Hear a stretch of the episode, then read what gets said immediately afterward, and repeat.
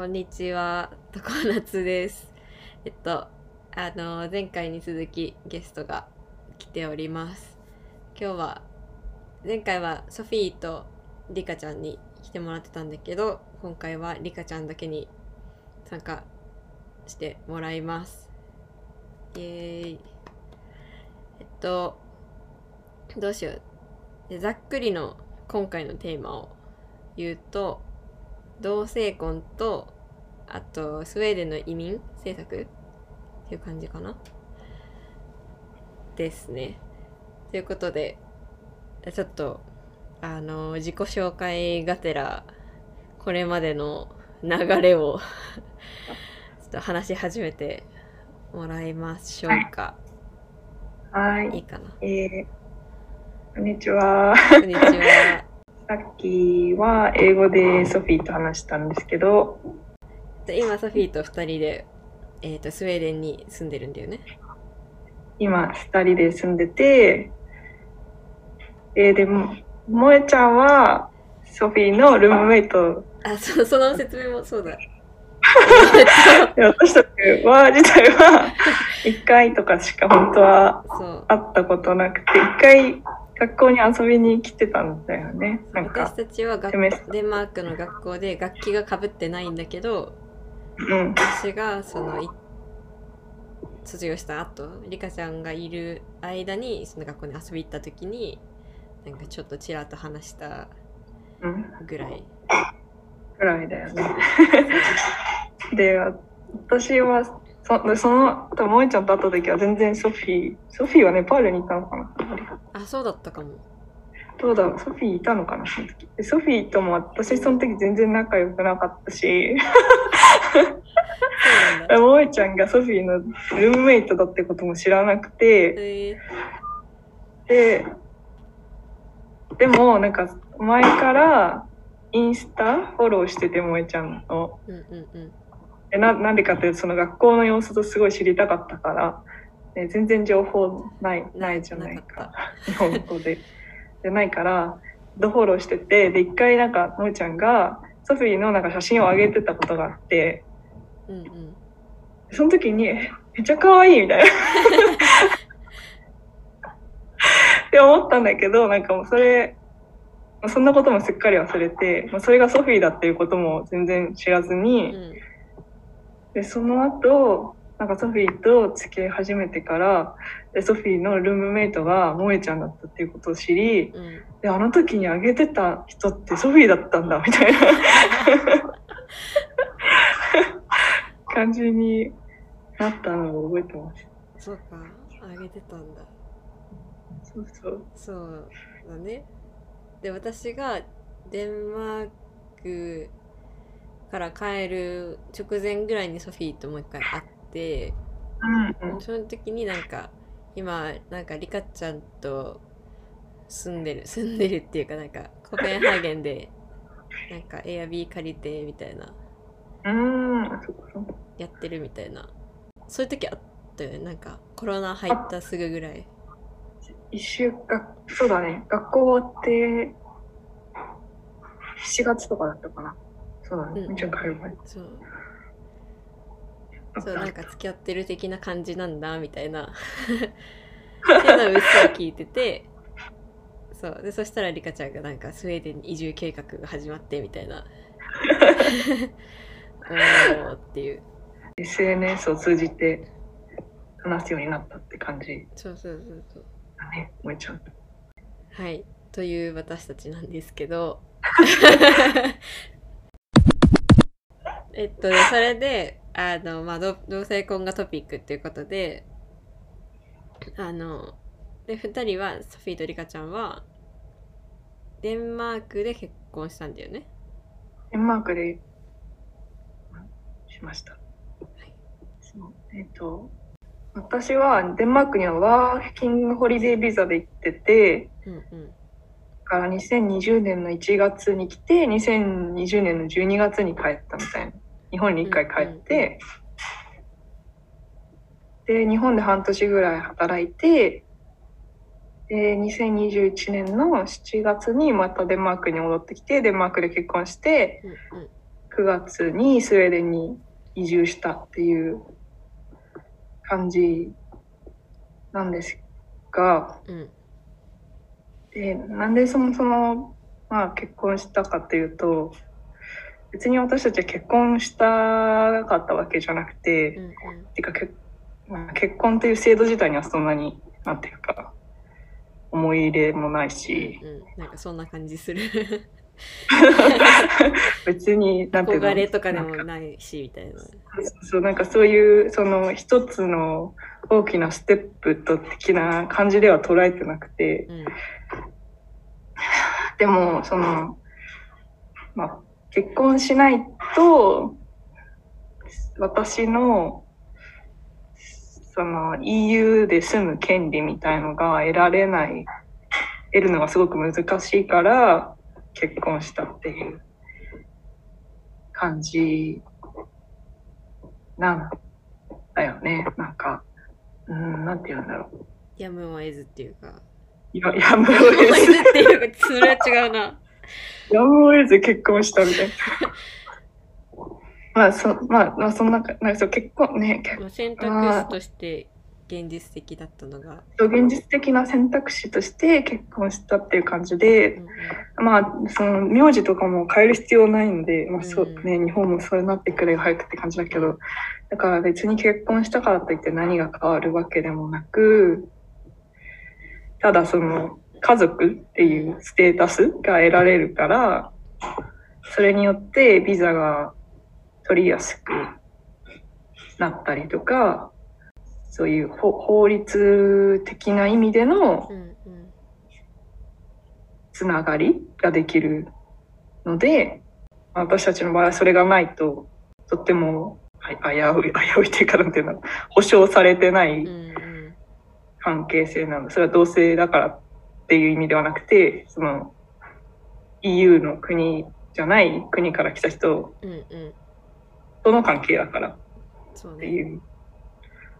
でしかも特にコロナだったらなんかボーダーが厳しくなったりしたら、ね、それもちょっと不安だったけど、まあ、デンマークはあまりなんかその結婚してるかどうかっていうところでその入国に線を引くっていうことはしてなかったうん、ああそうなんだかな。うん。なんかそういう時期も最初はあったみたいだけどうん、うんうん多分、うん、関係が関係っていうかリレーションシップがあればいいみたいああ必ずしも結婚じゃなくてもみたいなな。結婚じゃなくて普通に付き合ってるレベルレベルっていうかね、なんかそうそういう感じでも。なるほどそうだね。結婚についてはなんかあんまりなかったかな、何も。ちなみにそれってなんかどう普通に書類書いて出すみたいな？あなんかそう国際結婚はちょっとなんかデンマーク人同士の結婚は違うかもしれないけどうんうん。国際結婚はちょっと面倒くさくてやっぱりデンマークはすごい移民政策が厳しいから、うん。その結婚する偽装結婚みたいなう、ん。ビザのために結婚する人とかをすごい防ぎたいらしくてなんかそういう系の種類？そういう系の種類っていうのかなそうじゃないですみたいな。あなたはインターネットでで出会いましたか？みたいな。え あなたたちは一度でもリアルで会ったことありますか？みたいな、なんかそういうチェックボックスとかあっー、て、えー、なんかそういうのをチェックしたりとか、あとなんか写真？うん。二人で写ってる写真を送ったりしたんだっけな、確か。本当に付き合ってますよみたいな。うん、あの、リアルですみたいな。え まあでも、デンマークで結婚したからといって、ビザがもらえるわけじゃないから、あんま意味ないだろうって思うんだけど。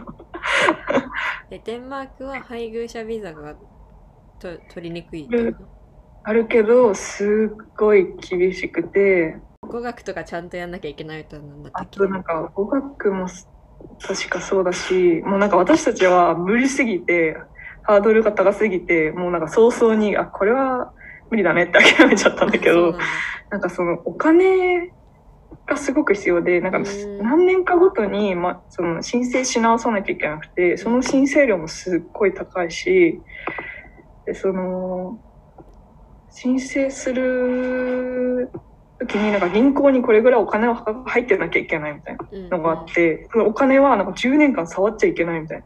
え。謎のルールとか。でデンマーク人の方はなんか5年間のうちなんか4年とかそんぐらいフルタイムで働いてたっていうなんていうんだ証明っていうかなんかそういうステータスがなきゃいけなかったりなんかすごいいろいろある。なんかそのゲットーって呼ばれてる地域をがあるんだけどデンマークってなんか国が決めてるなんか移民が多い地域とか。犯罪歴が歴？り率が高い地域とかをなんかゲットって決めてるらしいんだけどデンマークって。激ヤバな。あれなんだけどなんかその地域の人はあのビザ取れませんとかなんかそういう、そのクリスチャニアとかそういうことじゃなくて普通に治安が悪い。クリスチャニアとかどっちかっていうとの多分ノーブロとかだからそっちのあー。えにす住んでたらダメってこと？住んでたらダメ。へえとか本当にすごいいろいろあって。すごい。だから本当にもうだからもう排除し したいわけもうぶっちゃけ多分。来てほしくない。うんうんしっていう感じだからもう私たちはお金もないしそれにそその手続き自体もすごい時間かかるらしくてなんか1年半とかうん。1年とかだったかななんかすぐかかるんだけどその待ってる間は働いてもいけないしデンマーク語の学校とかにもオフィシャルに行ったりしてもいけないしえボランティアとかもしちゃダメみたいな感じでなんか家にずっといろってことみたいな。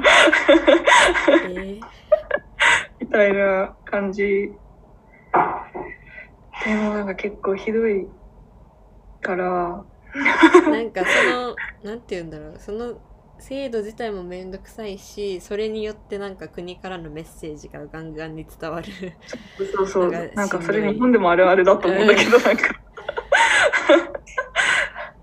そういうのをこう受け続けうんるうん。精神的ダメージみたいなのをやっぱ考えると、これは無理だねっていうことになっなてでお隣の国のスウェーデンはもうちょっとあの良心的っていうか、うんうん。まあ、デンマーク人と日本人のカップルがスウェーデンでビザ取れるってまあなんか普通に変だなって思うんだけど。れ自体がもう受け入れ体制って感じ。受け入れてくれてそう。スウェーデンは一応なんかそのお金？いくらうん稼いでなきゃいけないとか決まりみたいのはあるんだけどでもデンマークに比べたら全然緩いなるほど。ルールなので私たちはそのルールを使うためにわざわざスウェーデンまで、まあ、移住して、まあ、電車30分だけど 移住してスウェーデンでビザ私のビザを取るために今なるほどね。待ってる。あの申請してそれを結結果を待ってるってうんうんいううんうん。状態です。それも6ヶ月ぐらいかかるんだけど。結婚自体はデンマークでしたけどビザはスウェーデンのでの配偶者ビザを申請中みたいな、そううんなるほど。それが取れたら EU どこでも行けるっていうわけではない。それが取れたら一応なんかその EU 内での居住許 EU の国 EU の国？EU、うん、そう居住許可があるから一応移動の自由はあるらしいけどやっぱデンマークみたいなその国だとそのデンマークにもし戻りたかったら、まあ、それはそれですごい手続きが必要らしくて。そうそう。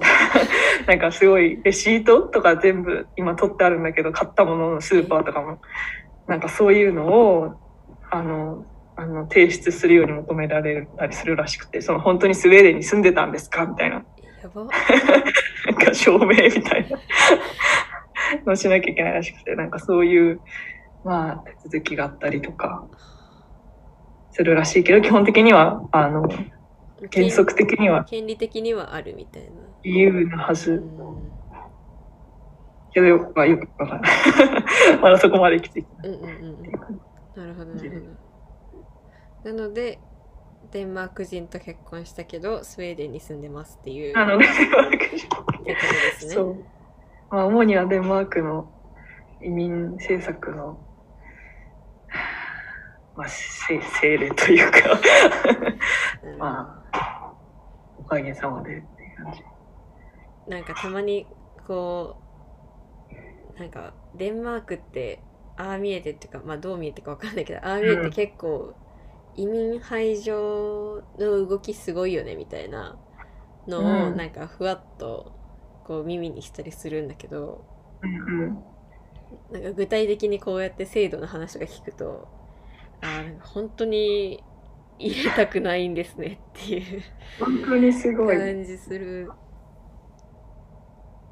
いや、本当に。なんかデンマークって結構日本人、日本人にとっては結構北欧ってなんかもう、うんあまり区別がつかない。まあ、うんうんうちの人にとってもね、なんか、東アジア全部区別つかないみたいな感じなのかなって思うけど、まあスウェーデンとデンマークとフィンランドとノルウェー全部同じなんかすごい福祉国家ですごいいい国みたいなイメージがあると思うんだけど、まあ、一一部部分では本当にそれはすごいそうだな、うんいいなって思うところあるけどデンマークのそういう面もあるっていうことをあまり知られてないなって思うし、すごいびっくりされる。いつもみんなに。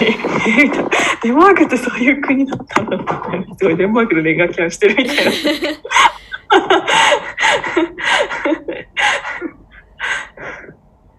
でもそれは事実だから。うん、なんか移民として住むとなるとすごく大変だろうなっていう。うん。だからやっぱりなんか国がそういうふうに公にやってると、普通の人たちもそうなんじゃないかなってやっぱ思っちゃうし、まあその政府は国民の代表だから、っていう、なんかそういう精神的な、なんかこう、あれだけこう民主主義がみたいな言っている国の政府がレイシストだったらなんか、うん。はあってなるね。時はある。ちょっとまだスウェーデンの政治とかは全然まだ分かってなくうて、んうんスウェーデン人の知り合いがいないから、結構リアルが不明だから多分スウェーデンもいろいろあるんだと思うけど、その私たちが今見えてるところからだけで言うと、スウェーデンは移民政策に関しては良心的。であとは日本で同性婚がほできないからその今デンマークとかスウェーデンで結婚しているっていうステータスが日本に行ったら無効になるっていうことだよね。無効になる。無。効になるっていうか、法的に夫婦だと認められないみたいな。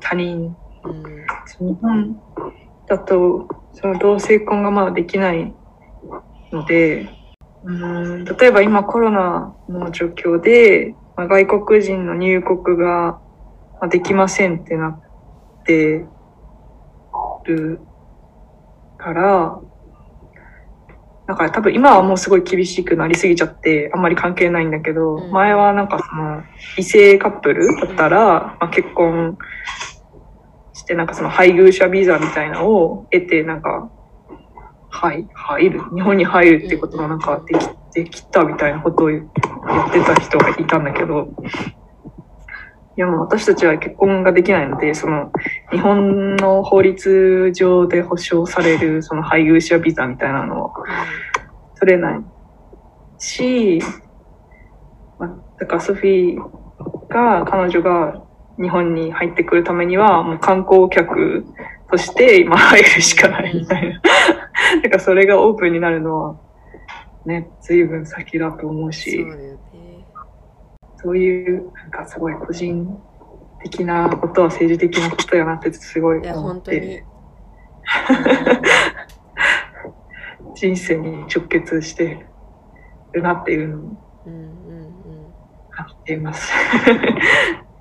コロナじゃなくてもでも例えばソフィーが日本に住みたいってなったらソフィーが自分でなんか仕事とか見つけてビザを取れないといけないっていうことだもんね。多分そうだと思うんだよね。なんかい、うん。だからみんな、なんかでも日本のやっぱ人たちと話すと、まあ、同世代でそういうことを言う人はあんまいないけど、やっぱちょっと上の世代とか、でもなんか渋谷に行ったら結婚できるんでしょみたいなこと言われたりとか、うんいや、渋谷行っても結婚できないし、てか、そその、なんかその自治体のパートナーシップ制度みたいなのすごいニュースでうん。やってるから知ってる人は多くて、でもそれがなんて言うんだろう。本当に何の法的な拘束力も、拘束力っていうの有効な力を持っているものでないっていうことはなんかあんま知られてないのかなと思ってて、てかそもそもなんで私が渋谷行かなきゃいけないんだよみたいなのもあるし。住みたいとこに住ませろよだったらどこででも結婚できるのになんで私たちは渋谷に限定みたいな感じになってんのみたいなのもなんかすごい嫌だし。なんかそういう、なんかあんまり、やっぱりね、なんかしょうがないよねみたいな、なんか人数がマイノリティだから不便被ってもしょうがないよねみたいな、なんかそういう感じなのかなと思って、なんか。そういうことじゃないでしょって思うけどね普通に。そうそうなんだよね、なんか、なんかもっと、それおかしいよねみたいな。感じで言ってくれる人が増えてほしいなって思ね。本当になんかいかにさいや、まあ、同じこと言うけどさ政治がさ、うん個人の生活とかさ人間関係に影響しているかって、う。うん。本当にひしひしと感じます。うん。本当だよね。なんか日本で結婚できたとしても、名字どっちかが変えなきゃいけないんだったら不便すぎるし。何重にも壁がそうそうそう。どこから崩せばいいんだみたいな。しかもこの前なんかあの見たのがえっとアメリカに住んでる YouTuber でで日本人とアメリカ人で結婚しようとしててでそのアメリカ人の彼がその日本人の方の名字に自分が変えるよみたいなうん。なんかそその後日本に2人で住む予定だったからなんか日本に住むんだったら日本語の名字の方が住みやすそうだしみたいな。でそのアメリカ人の彼が変えるよって言ってたんだけどなんか日本の戸籍上なんかそれはできないみたいな。ああ、でもなんかさ聞いたことあるかも。うん、でだから結局日本人の方の名ん？違う日本人が外国人の方に合わせるかあと国際結婚だったら別姓のまんまできる？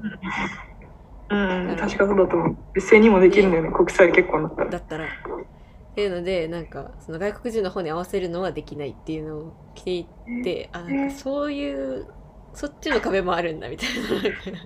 戸籍問題だよね。戸戸籍籍がないからできないみたいな。そう戸籍という謎制度みたいな。戸籍やめたら？っていうだからだよね。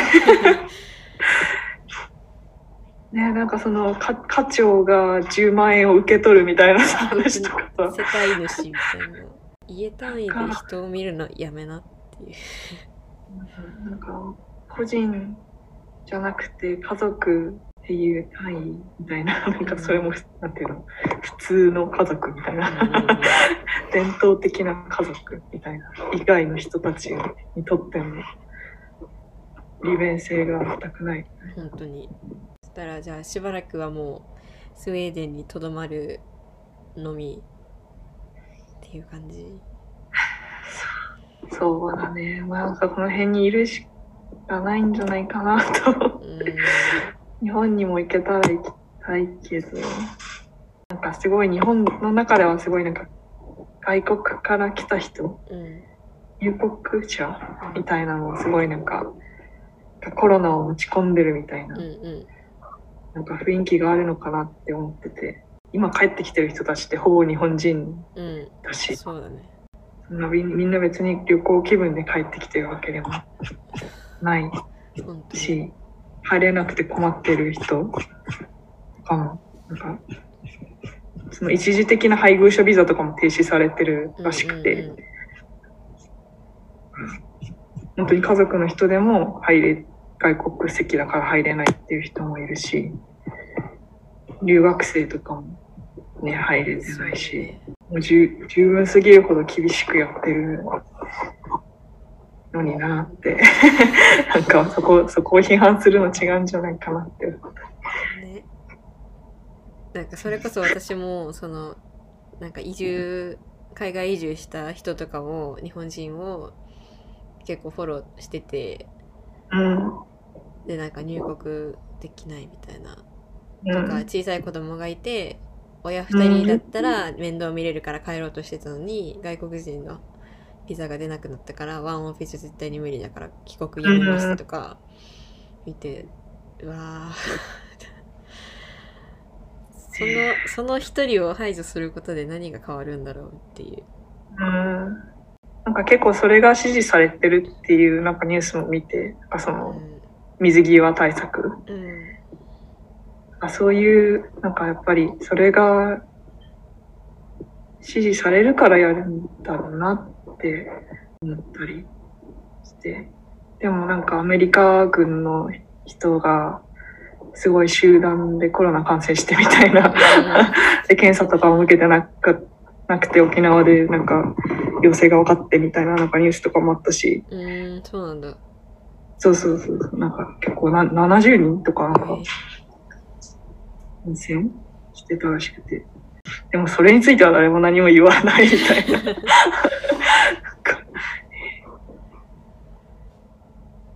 何の話してるんだ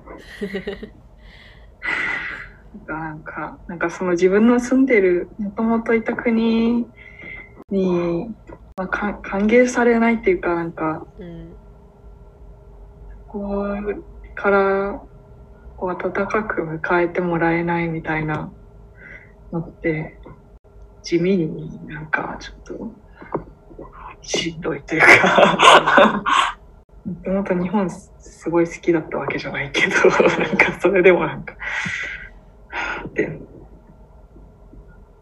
ね思ったりしますね。悲しくなってきた悲しくなってきちゃう。ねなんか悲しい感じになってしまった。どうしよう。でも、うでもね本当になんかその同性婚の話とかも話めっちゃ進んだりまた下がったりみたいなずっと繰り返しててあーこれうん。一生やってるんだろうなみたいな、ねなんか議論が十分でないっていうのを何十年も言い続けてる。じゃあ今まで何を話し合えたんですかっていう。なんか裁判とかも住んでて一回札幌とかで意見かけたりして、なんか希望がちょっと見えたなって思ったけど、なんか今のやっぱり政治状況を見てると変える気はないんだろうなっていう。本当になんか点なんでしょねいろんな理由をつけてやりたくないだけでしょっていう、う。絶対、だってもう一番やりたくないことの一つだと思うもんね。で 彼ら。マジで意味がわからないと思う。生産性がないって本当に思ってるみたいなから。うんマジで与党を倒すしかないんだよな。だよね。だからもう選挙でも変わらないし、どうしたらいいのみたいな。こうやってまた一人日本人が逃げていくわけですけども。逃げてというか、ね、選択肢なくそうするしかなくて海外に行くっていう人なんか多分いっぱいいると思うけどうん。いいのかね？っていう。なんかね、まあいいんじゃないか？な、彼ら的には。もっとなんか怒る人が増えてほしいなとは思う。うんうんうん。なんかこのことだけじゃなくて、となんかなんか勝手にこう日本人的に割となんか世間体とか体裁を気にする人たちなのかと思いきやさそういうなんかそういうマイノリティの人権に対してだけめちゃくちゃ世界に合わせないじゃんみたいな っていうの超思う。確かに。そまあなんか身も蓋もないよね、結構。なんかそこまで言っちゃダメでしょ、みたいなのとかも怖いなって。他国の真似しないんですねっていう。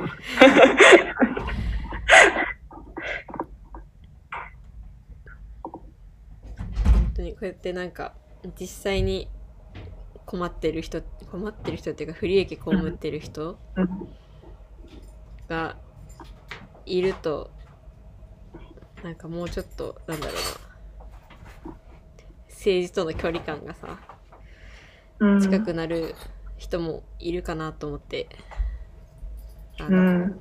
話を聞いてみました。すごい、なんか嫌なことばっかり言っちゃった。嫌なことばっかりなんだもん。嫌なことばっかり。じゃあなんかいいいいこといいことをちょっとだけ話して終わろう。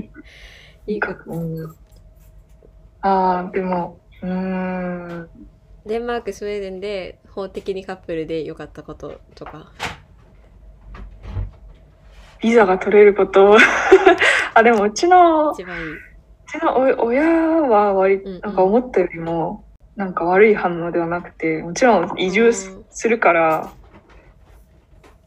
なんで移住するのかっていうのを言わなきゃいけないから、まあそうですよね。急になんかスウェーデン行きますみたいなこと、え？ってなる。それはなる、なるから、その、もう、デンマークにいる間に、もうす、その、また戻ってくるっていう計画は立ててたから、親にも、なんか、実は、まあ、こういうことがあって、その、付き合ってる人がいて、その、また戻ってくるために、あの、プランを立ててますみたいな話を、まあしまあししなきゃいけなくてっていうか、うん 日本人同士でもし私が女性と付き合ってたら、まあ、か隠すっていうかいあえて言わないみたいな選択肢もあったかもしれないけど、まあ、それが、まあ、完全に無理な状況だったから私はそういうふうに話をしてメメールでなんか直接話すの嫌だったうん。嫌だったっていうか怖かったからあの A4 なんか4枚ぐらいのなんかメール超長いなんかその経緯となんかそのデンマークの状況？うん。状況っていうかその同性婚に対するまあ人々の考え方と、まあ、日本の 現状みたいなのをまとめてメールで写真付きで送って、うん。まあ、それがその私の親にへのカミングアウトカミングカあそれまでカミングアウトしてなかったんだ。してなかったしそのなんか女性とその付き合ってたことも今までなかったから、うんうん。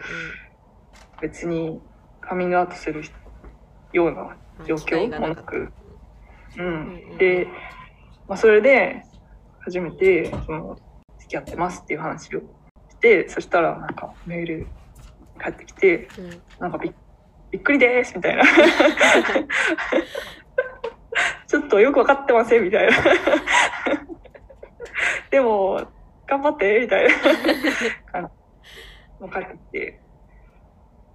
すごい憂鬱だったんだけど。でもなんかその予想されなんていうの起こり得たようなうん。ネガティブな反応みたいなあんまりなくて、まあ、まあ彼らが完全に理解理解っていうかまあその受け入れているかっていうとそうでもないのかなってうん思う時もあるけどでもなんか思ってたよりは圧力なくうんいらっしゃいみたいな感じで言ってくれて今もなんかなんかソフィーちゃんと食べてるとか。苦労かけてるんじゃないのとか。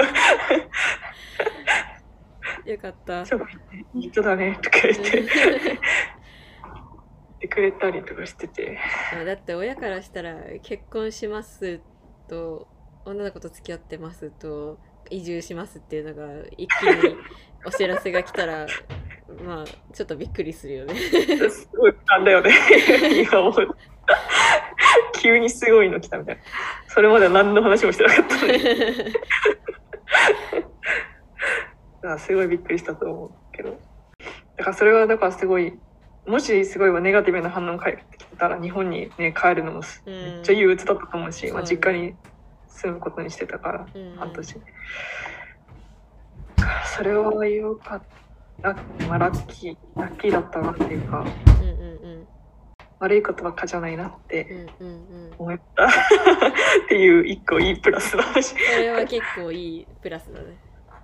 うん。うんうんうん。はそうだね。でもね結構あと職場とかでも言ったりとかしてて。あー今スウェーデンで？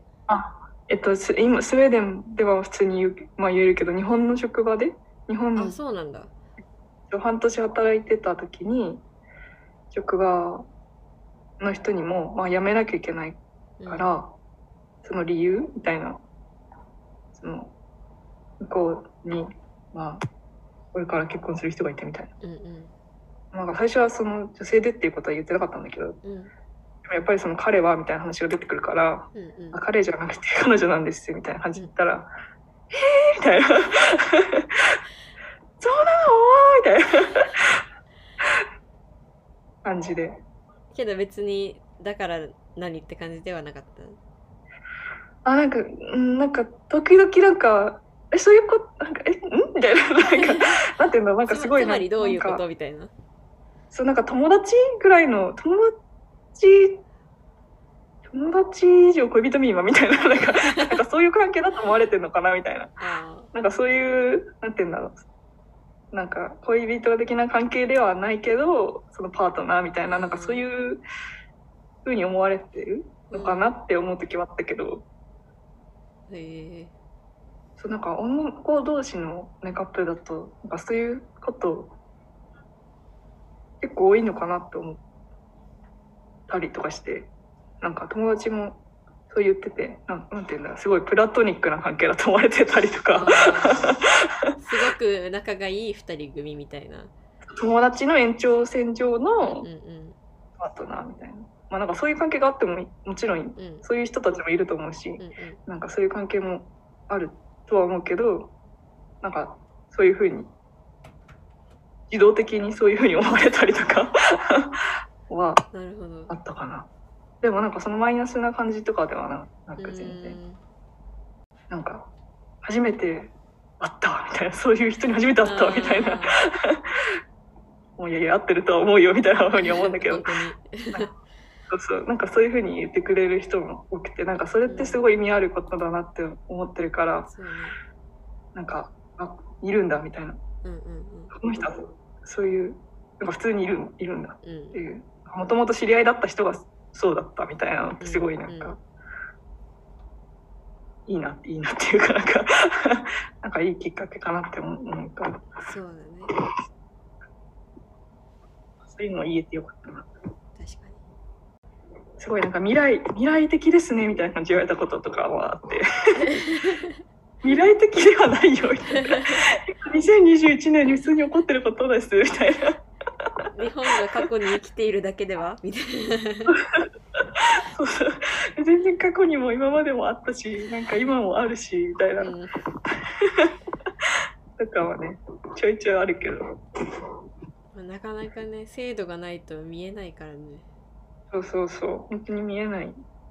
そう。うん思うのでデンマークスウェーデンではもう別になんか普通に、うん。いけるなんか特いに意識する意識あこの人言って大丈夫かなとかなんか思思ったりすることはあまりうん。ないかなって思っててでもやっぱりソフィーも言ってたけど、うん。その私そのん？なんていうんだろう。もう一人パそのパパートナーのことを知らない人と話すときに、まあ、例えばなんかなんか役役所の人とかまあソフィーだったら同僚の人とかになんかそのパートナーがあの周りん？結婚してるパートナーがいます。みたいな説明をしてで彼女はわざわざなんか C で使って、彼女はこうあのなんかその説明としてそのなんかコペンハーゲンで働いててみたいななんかそういう感じでも言っても向こうの人はそれをなんか He だと完全にこう思って。理解聞いてる。そうそうここでプロセスをうん。C をなんか頭の中で無意識に He に変えてしまい あのデニッシュボーイフレンドって言われたりとか。あまあ、ソフィーだったら、その、ヤパンスク、ボーイフレンドじゃん、みーたいな感じで言われたりとかして、で、なんかその時になんか、え、誰？みたいな。その人誰？みたいな感じで一瞬なんか時が止まるみたいな。のは、まあ地味、まあすごい、それは頻発してて、それはなんか地味に嫌だな、みたいな。うんうん。うんなんか、それって日本語だとあんまり起こんないのかなと思ってて、確 C とか He とかって言う必要ないから、うんうんうん。その、その人はとかって日本でここでは言えるから、ないけど、うんなんかうんうんわざわざ言い換える系の言語の人たち。そうね代名詞があるとそう。分かりやすいね分かりやすいっていうか間違いが分かりやすいうん。そのトラップを踏みがちみたいな。なるほど うん。なんかそれそれなんかその手続きとかが多い最初の時期に特にそのトラップを踏みがちそうん。うな感じする踏みがち。本当に日。常生活よりは、そうそう。本当にそう、知らない人と話すときうに発生するやつ。で、あの、ボーイボーイフレンドじゃなくてガールフレンドですって、その時に、まあ、ほぼほぼ言うんだけど、そうするとみんな、あごめんみたいな。ん、でも今別にそこからはあ間違えててごめんっていうのだけで普通に切り替えてくれる切り替えてくれるっていうか切りそうだね、なんか普通に切り替えてくれる。あはいはいでガールフレンドねっていううん、切り替えてはくれる。でソフィーは、なんかその、ごめんすらもなく、なんか普通に、あ、なんか、なんて言うんだろう。なんか普通に切り替えていくやつもいるみたいなこと 何もなかったかのように。それはなんだろう失礼なのか当たり前すぎなのか何なんだろう。いやー若干失礼ではと思うけど。なんか、ね、なんだろうな。なんか、だから、まあ、やっぱりそういう価値観、その異性愛うん。が当然主義みたいなのはこっちでもある。うん。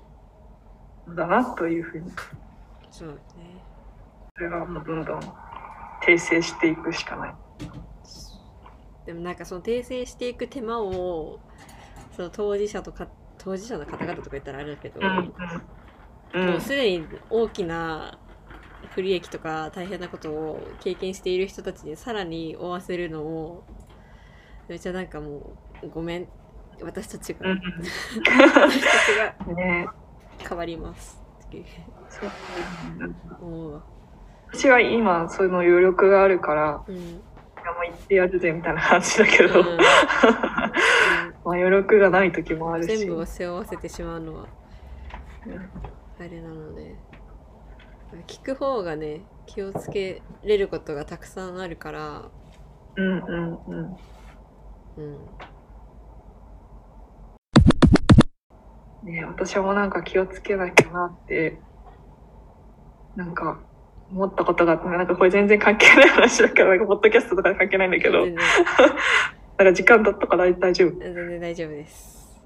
なんかそのレストランで働いてる時にその同僚の人がみんな移民の人で、まあドイツとかイタリアとかアフガニスタンとかなんかいろんな国でボスはベトナム人でベトナム料理レストランなんだけどでそのいろんな国から来た人がいて、まあ、クリスマスホリデーだからそのえっと出身国にあのクリスマス過ごしに家族と過ごしに戻る人とかいてうんで、そのドイツの人が、なんかその、あの、来週は Germany に行き行くんだみたいな話をしうんしてて、で、私が、あ Are you going back home? って言言ったんだけど、あ、でもその人は、なんか、well, みたいな、えー my home is here って言われて、うん。あ、みたいな、あ、そっか、みたいな。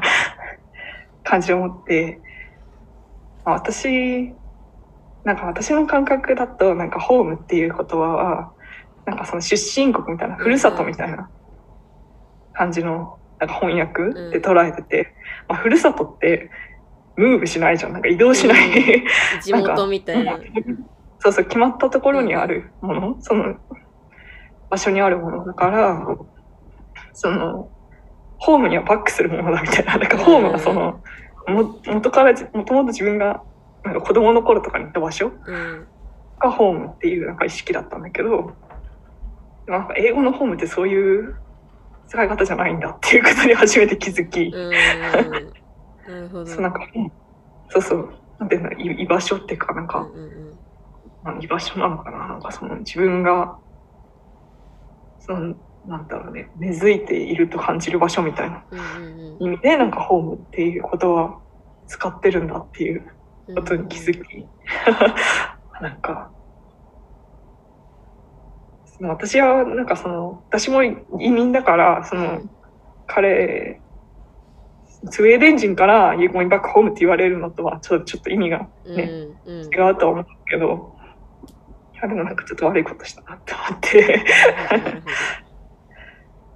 なんか、ね、なんか、気をつけようってね。した。そうだね。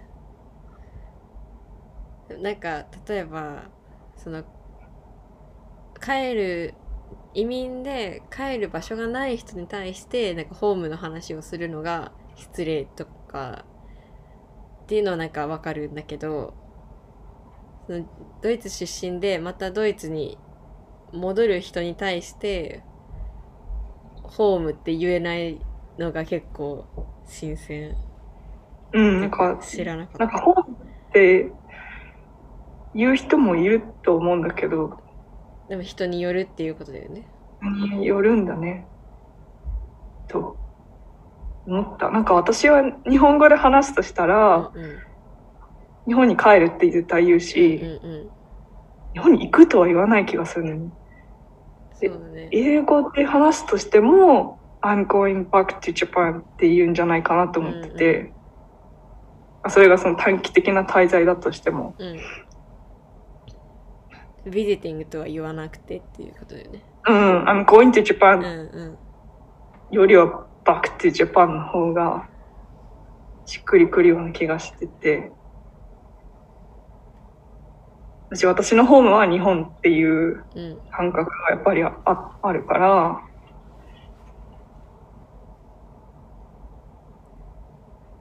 ねああいう、うん、なんか、そうそう。なんだろう。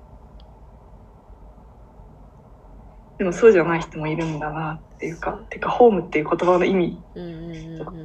を考えたりとかして、なんかそういえばソフィーとも、なんか、なんか、Do you feel home here? みたいな話とかししてて、なんかここホームだと思うみたいな。うん私はあんまり意味がよくわかってなくて、うん。ホームはジャパンだからな、みたいな。まあ家ではあるけど、みたいな。なんか、家だし、ここで暮らしてるっていう感覚はあるけど、なんかここホームだと思うかどうかとはなんか話が違うかなって思ってたんだけど、その英語的なホームの意味では、ホームはどこにでもなりうるのかなと思って、うんうんうんうん。がなんか面白いなって思った。なるほど。